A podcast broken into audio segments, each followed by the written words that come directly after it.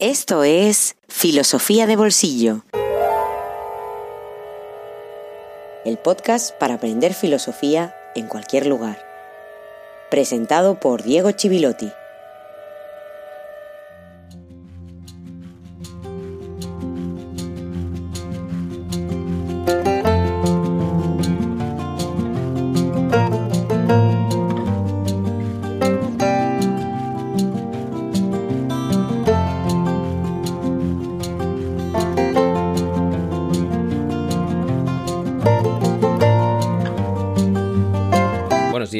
Buenas tardes, buenas noches y feliz jueves filosófico número 96. Un episodio dedicado a Nicolás García. Gracias Nicolás por tu apoyo cada semana haciendo posible este proyecto. Los que siguen este podcast al día, quizá tú también lo seas, habrán notado un vacío de tiempo inesperado. Volvemos tras un traspiés por motivos de salud, es decir, de falta de esta, porque por cierto solo hablamos de ella cuando la perdemos, y es este el caso también. Los problemas de salud ofrecen la posibilidad de pensar también, de una enseñanza, aunque a veces el precio que se tenga que pagar sea alto, y este por ahora no es, no es mi caso, no hay que preocuparse, pero siempre ofrecen la posibilidad de pensar también quizás en la vulnerabilidad de la que hablábamos con Miquel Seguro, o como mínimo en la fragilidad de la vida, en la fragilidad de la vida y de cualquier proyecto, este también. Decía, si no sucede nada raro, tendremos directo la próxima semana. Esto lo decía el 28 de abril, el último episodio. Es inútil querer controlar lo que sucederá, aunque no podamos dejar de intentarlo, porque es parte de nuestra condición. El directo se recuperará, por supuesto, más adelante, pero hoy seguiremos avanzando, seguiremos abriendo camino y en este caso abriremos una nueva página en filosofía de bolsillo, una página brillante, una de las más apasionantes que se han escrito en toda la historia del pensamiento occidental, que es la de Gottfried Wilhelm Friedrich Hegel. Y esto lo decimos en medio de mil problemas, de mil ruidos que nos rodean, amenazas de todo tipo, económicas, políticas, y contemplando cómo unos señores encorbatados han decidido, una vez más, que lo que necesita nuestro mundo es una escalada militar a escala global. Como siempre, la filosofía, en medio de la realidad, como una circunstancia accidental, como un agujero inoportuno, superfluo e imprescindible al mismo tiempo.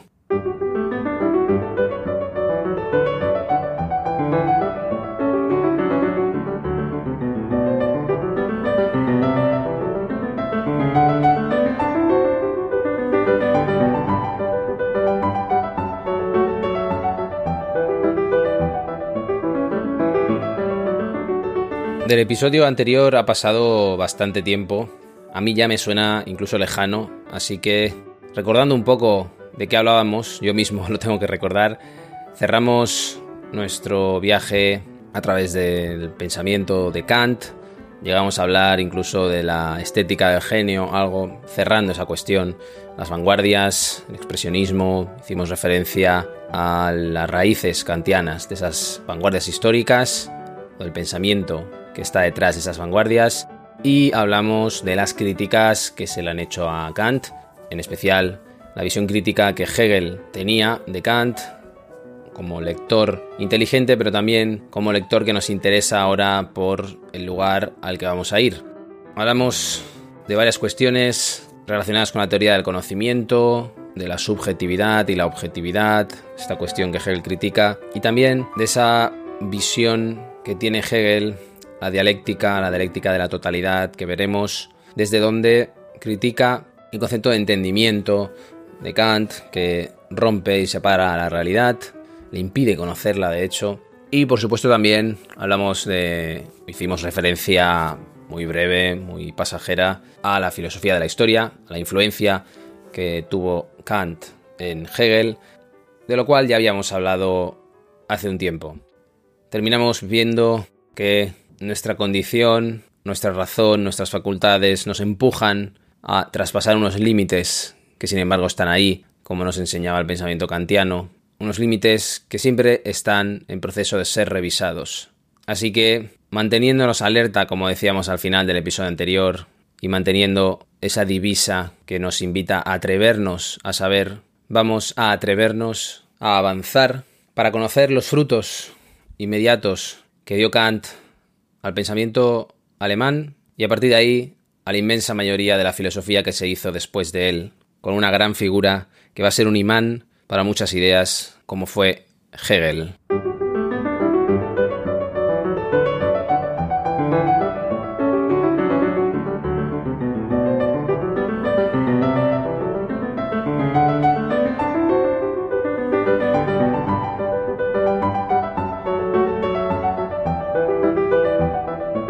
Posiblemente has oído hablar de Hegel como un autor difícil, prácticamente imposible de entender. Pues no voy a decir que es cierto que es imposible de entender, pero sí tengo una mala noticia, que es que es un autor tan difícil como imprescindible. Y esta es la mala noticia, no podemos esquivarlo. Hegel ha sido objeto de todo tipo de interpretaciones muy contradictorias entre sí, y esa dificultad es prácticamente un meme hoy en día, es conocida, es temida por todos. Ernst Bloch, uno de los que a lo largo del siglo XX, en mi opinión, con más profundidad, supo bucear en las profundidades del pensamiento hegeliano, utilizaba una imagen muy clara. Decía que las frases de Hegel son como vasos llenos de una bebida fuerte que está hirviendo y que además no tenemos ningún asa para cogerlos. Paul Stratton, un historiador británico con algunos libros breves, muy divertidos, pero no muy rigurosos, cita un fragmento de la fenomenología del espíritu en uno de esos pequeños manuales, pequeños volúmenes introductorios, y dice que Hegel, lo cito porque realmente está muy bien expresado, muy bien sintetizado, Hegel es el primero que habla de la modernidad como una época consciente de sí misma. Esto es muy interesante porque nosotros pasamos los días hablando de la modernidad y de la crisis de la modernidad, de la posmodernidad. En otras palabras, Hegel es el primero que piensa la modernidad como un problema. Por lo tanto, seguimos en ese paradigma. Él tiene una concepción determinada que llega hasta nosotros. Si dijimos que Aristóteles era el primero que hacía historia de la filosofía tal y como nosotros seguimos haciéndola, Hegel es el primero que la hace como la entendemos nosotros, la historia. Si añadimos a su legado las perspectivas que la enriquecieron, las lecturas marxistas y las lecturas sociológicas posteriores. Si lo pensamos en el contexto histórico, si lo pensamos en las corrientes que mueven, que agitan el pensamiento, diríamos que Hegel es una de las cumbres del idealismo. Una filosofía que, pese a llegar después de un pensamiento como el de Kant, que nos hablaba una y otra vez de los límites, del conocimiento, de los límites y de la finitud de la razón, proclama el idealismo una afirmación de la metafísica como nunca seguramente se hizo, como nunca se volverá a hacer en toda la historia del pensamiento occidental. Como decía Kant, deja fuera del alcance del conocimiento teórico la cosa en sí, el noúmeno. Y el idealismo, en gran medida, es la invitación a traspasar esos límites, a traspasar los límites kantianos en una gran trayectoria en la que se suele reunir en muchos manuales a una tríada de idealistas, compuesta por Fichte, por Schelling y por Hegel. El idealismo es, para entenderlo rápidamente, un intento de comprender el mundo desde la idea, desde el espíritu. Y por lo tanto, lo contrario al idealismo es el materialismo. Una de las antinomias que vimos en Kant, si lo recuerdas, era la incompatibilidad entre el determinismo natural, el determinismo de las leyes de la naturaleza y la libertad de la razón. Es un determinismo que hoy sigue vigente en las leyes biológicas, en lo que sabemos de biología, en las leyes psicológicas a veces, o incluso algunos dicen en las leyes económicas. El mercado, por ejemplo, cuando hablamos de los mercados, las leyes del mercado, que se limitan a eliminar el individuo en el ámbito social. Y nos seguimos preguntando dónde queda la libertad y dónde queda, por lo tanto, la ética frente a esas leyes deterministas. Kant se sentía muy incómodo con esto. Esto era un gran problema para Kant. Y en la tercera crítica, la crítica del juicio, escribió que el concepto de libertad debe realizar en el mundo sensible el fin propuesto por sus leyes. Ojo con esta frase. El fin propuesto por las leyes, ¿qué leyes? Las leyes de la libertad. Por lo tanto, la libertad se tiene que realizar, tiene que ser capaz de proponer algo y además tiene que ser capaz de realizarlo.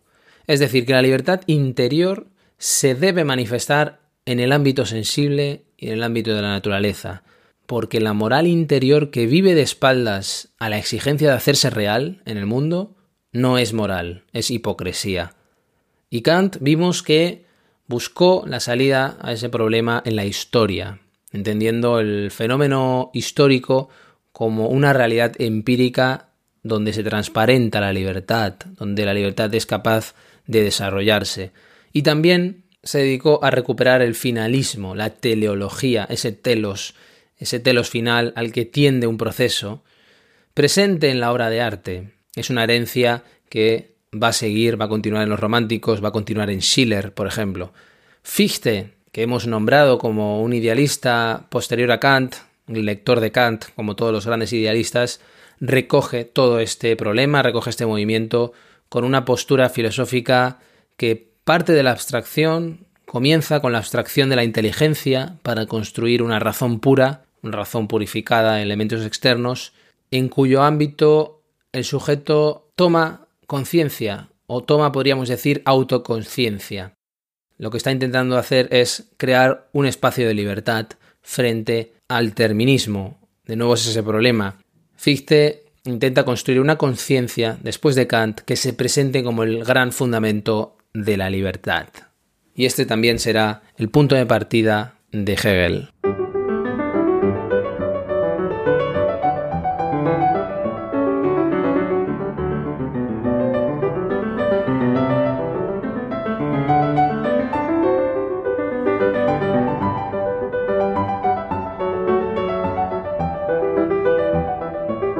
Hemos hablado mucho de Kant y Kant, como no podía ser de otra manera, es uno de los grandes interlocutores de Hegel en esa historia de la filosofía. O incluso podríamos decir, como anticipábamos en el episodio anterior, que es el interlocutor más inmediato. Y uno de los aspectos que valora Hegel en Kant, porque hemos hablado mucho de las críticas, pero de aquello que valora en sus lecciones sobre historia de la filosofía, es la distinción entre entendimiento y razón. Es algo que Hegel subraya muchísimo. En una obra de madurez de Hegel, como es la Enciclopedia de las Ciencias Filosóficas, decía Hegel que antes de Kant nadie distinguía nuestro país entre entendimiento y razón. Es decir, que es suficientemente importante como para que pueda pronunciar esa frase. ¿Qué quiere decir esto de entendimiento y razón? Quiere decir esa distinción entre Verstand y Vernunft. Lo diremos en alemán para mayor claridad. Eh, no, ahora en serio. Porque es importante ver que entendimiento es Verstand en alemán y razón Vernunft. No para parecer más sabios, sino para entender las implicaciones de esto. Porque en alemán, Menschenverstand, literalmente entendimiento humano, es lo que nosotros llamaríamos, o ellos lo utilizan en ese sentido también, sentido común, la expresión sentido común, que se relaciona con la facultad de análisis, de separación, con la que nos permitimos conducirnos por el mundo, conducirnos por la realidad, por la sociedad, intentar vivir, sobrevivir quizá en ella. Mientras que la Vernunft, la razón, es la facultad de síntesis, es lo contrario, de hecho. No es análisis, no es separación, sino que es reunión, es síntesis global. Algo que ya existía antes, en la Edad Media también, como distinción entre ratio e intellectus.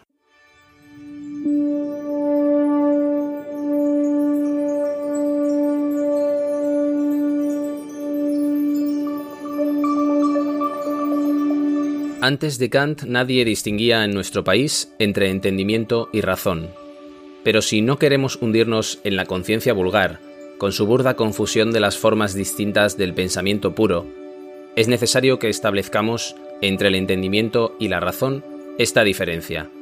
Para la segunda, el objeto es lo determinado en y para sí, la identidad de contenido y forma, de lo universal y lo particular, mientras que para el primero se desdobla en forma y contenido, en lo universal y lo particular, en un vacío en sí y en la determinación que desde fuera recae sobre él, o lo que es lo mismo, en el pensar del entendimiento, el contenido es indiferente con respecto a su forma, a diferencia de lo que ocurre con el conocimiento racional o por medio de conceptos, en que el contenido crea por sí mismo su forma.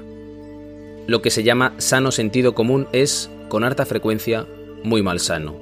El sano sentido común encierra las máximas de su tiempo. Así, por ejemplo, quien antes de venir Copérnico hubiese afirmado que la Tierra giraba alrededor del Sol o hubiese sostenido antes del descubrimiento de América que aún había en el mundo tierras no conocidas, habría atentado contra el sano sentido común. El sano sentido común es, pues, la mentalidad de una época, que encierra y resume todos los prejuicios de esta época. La gobiernan imposiciones mentales de las que ella no se da cuenta. Hegel, Enciclopedia de las Ciencias Filosóficas.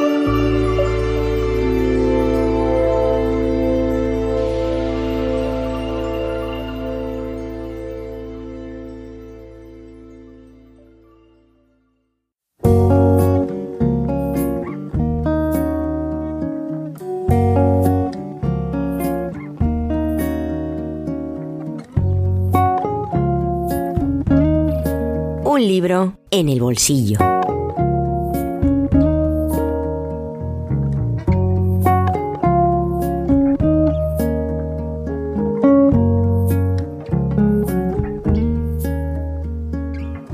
Desde hace un tiempo se habla de un problema que es el exceso de producción académica, de la cantidad inagotable de artículos, de trabajos y de tesis que se publican lo que ha ido en detrimento de la calidad y el interés de lo producido. Y en el caso además de las tesis doctorales requeriría un análisis, un estudio profundo en sí mismo. No es el caso de esta tesis que traigo convertida en libro titulado Habermas ante el siglo XXI, donde César Ortega Esquembre ofrece una mirada panorámica del devenir histórico que ha tenido la teoría crítica de la sociedad desarrollada por la Escuela de Frankfurt, algo de lo que no hemos podido hablar pero que es fundamental para entender la historia del pensamiento en el siglo XX, desde Karl Marx hasta Rael Jaegui. El título del libro alude al objetivo del trabajo, que es el estudio de la relación entre crítica y normatividad en la teoría crítica en general en esta escuela y de Habermas, de Jürgen Habermas, pensador que sí que ha aparecido en el podcast en particular, como representante de una etapa de esta escuela de pensamiento muy dedicada a ofrecer modelos normativos para la realidad, para poder criticar también, por supuesto, la realidad. La fundamentación de la crítica es la gran cuestión del pensamiento contemporáneo, una cuestión muy complicada, y César Ortega dedica la introducción a trazar una genealogía de las propuestas de la teoría crítica en diferentes estadios históricos, cada una por supuesto con un contexto muy diferente. Primero Marx y la filosofía materialista de la historia, después la autocrítica de la razón que hace Adorno y Horkheimer, a continuación, la teoría de la acción comunicativa de Habermas y, por último, la teoría de la lucha por el reconocimiento de Axel Honneth, es posterior ya a Habermas. En paralelo a todo esto, por supuesto, pues las cuatro grandes etapas históricas, la primera hasta la Primera Guerra Mundial, la segunda durante las dos guerras mundiales, la tercera desde el final de la Segunda Guerra Mundial hasta final de los años 70 y la última que ya llega hasta hoy que sería una era neoconservadora después de los años 70. En el primer capítulo el autor analiza los presupuestos teóricos de los orígenes de esta teoría crítica de la sociedad, centrándose en la problemática de la normatividad, es decir, en la dificultad por llegar a establecer unos criterios normativos, unos criterios racionales, desde la autocrítica de la razón, a la que precisamente se procura desarmar, lo cual conduce a una aporía, es decir, a un camino sin salida, camino en ese sentido metafórico, porque hablamos de un camino intelectual, camino filosófico. A continuación analiza la influencia de ese primer periodo en el joven Habermas y cómo éste procura dar respuesta a todas esas dificultades a partir de una corrección de la filosofía del sujeto es esa filosofía que nace, podríamos decir, con Descartes, con René Descartes, que hemos visto en el podcast, y lo hace desde la filosofía de la intersubjetividad, sería una corrección a la filosofía del sujeto, y también desde su teoría de la evolución social. En el tercer capítulo, de los cinco que tiene el ensayo, se ofrece el estudio central, diría, sobre la versión de la teoría crítica de la sociedad que da Habermas, mientras en el cuarto se analiza el Habermas posterior a la teoría de la acción comunicativa, que es como su gran obra, y a sus estudios en el ámbito de la epistemología, de la ética y del derecho y la política. Y finalmente en el quinto capítulo se recoge el enunciado del libro, donde se analiza la proyección de la teoría de la acción comunicativa de Habermas, es decir, toda la producción teórica de pensadores que han leído a Habermas, que parten de una lectura crítica de la obra de Habermas y de su concepto de racionalidad comunicativa no deformada, que sería largo de explicar, pero que es, digamos, el gran concepto en ese sentido del pensamiento de Habermas, como son Axel Honneth, Adela Cortina, Raina Force, Rael Jaegui y Harmut Rosa. Hablar de la teoría crítica, aunque haya quien le suene algo muy lejano, muy extraño o desconocido, es hablar, ya os lo digo, del corazón intelectual del siglo XX, prácticamente. Hablar de las raíces y de la proyección del pensamiento de Habermas como uno de sus principales representantes, cuya obra se proyecta además hacia el futuro, es llegar al corazón de ese corazón para intentar procurarse una brújula en nuestro tiempo, en este tiempo o en este siglo incluso que iniciamos de la desorientación. César Ortega lo logra con un trabajo sistemático, profundo, de lectura pausada, lenta y con un lápiz al lado, pero un verdadero punto de referencia en nuestra lengua, y por eso lo traigo aquí, al que tendrá que acudir seguro cualquier interesado en la cuestión.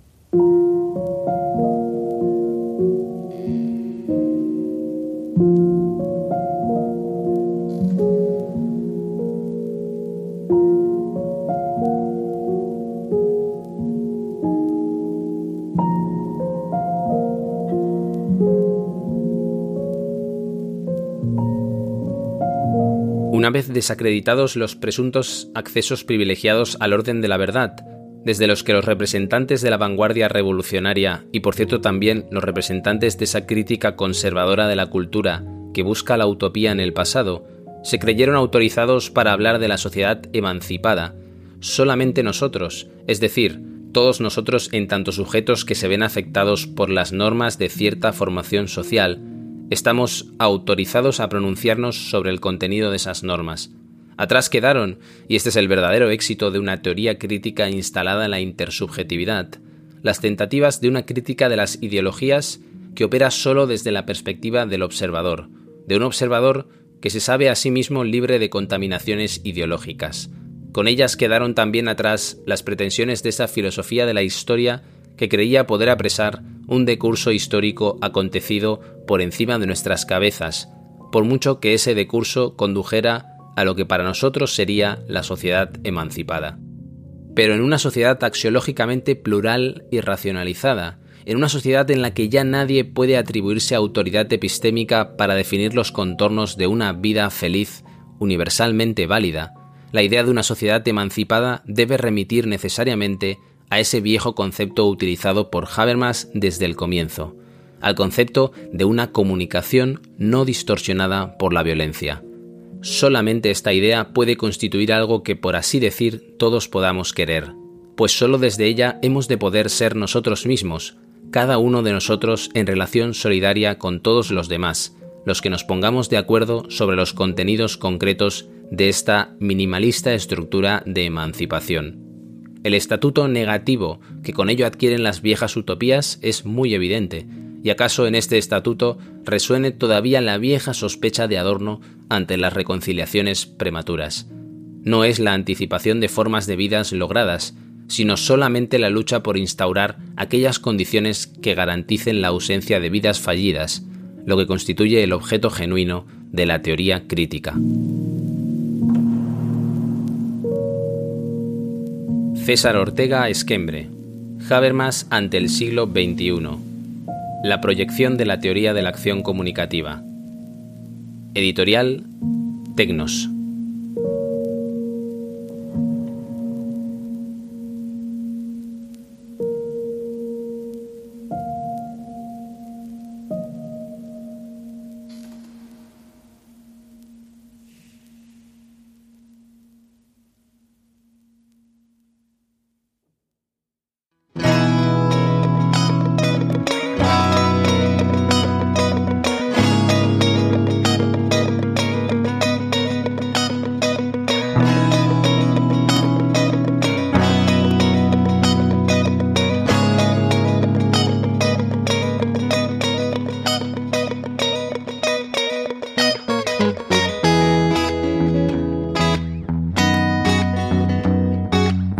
Bolsillo existe gracias a ti.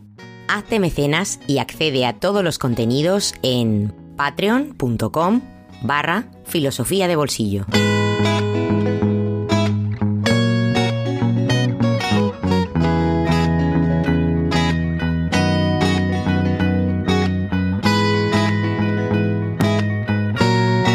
agotado el tiempo que teníamos en este episodio dedicado a Nicolás García. Gracias Nicolás, gracias a ti ha tenido lugar este episodio y al centenar de mecenas que apoya Filosofía de Bolsillo. No dejo de sorprenderme, es increíble vuestra ayuda, vuestro compromiso, vuestro apoyo. No me canso de agradecerlo porque era impensable cuando nació este proyecto, como os podéis imaginar. Nada más, aquí se queda este jueves filosófico, pero eso sí, vamos a atrevernos a superar la fragilidad de la vida, la vulnerabilidad de todos los proyectos y vamos a asegurar que vamos a estar aquí el próximo jueves filosófico para seguir con Hegel. Muchas gracias a todos y que sea hasta muy muy pronto.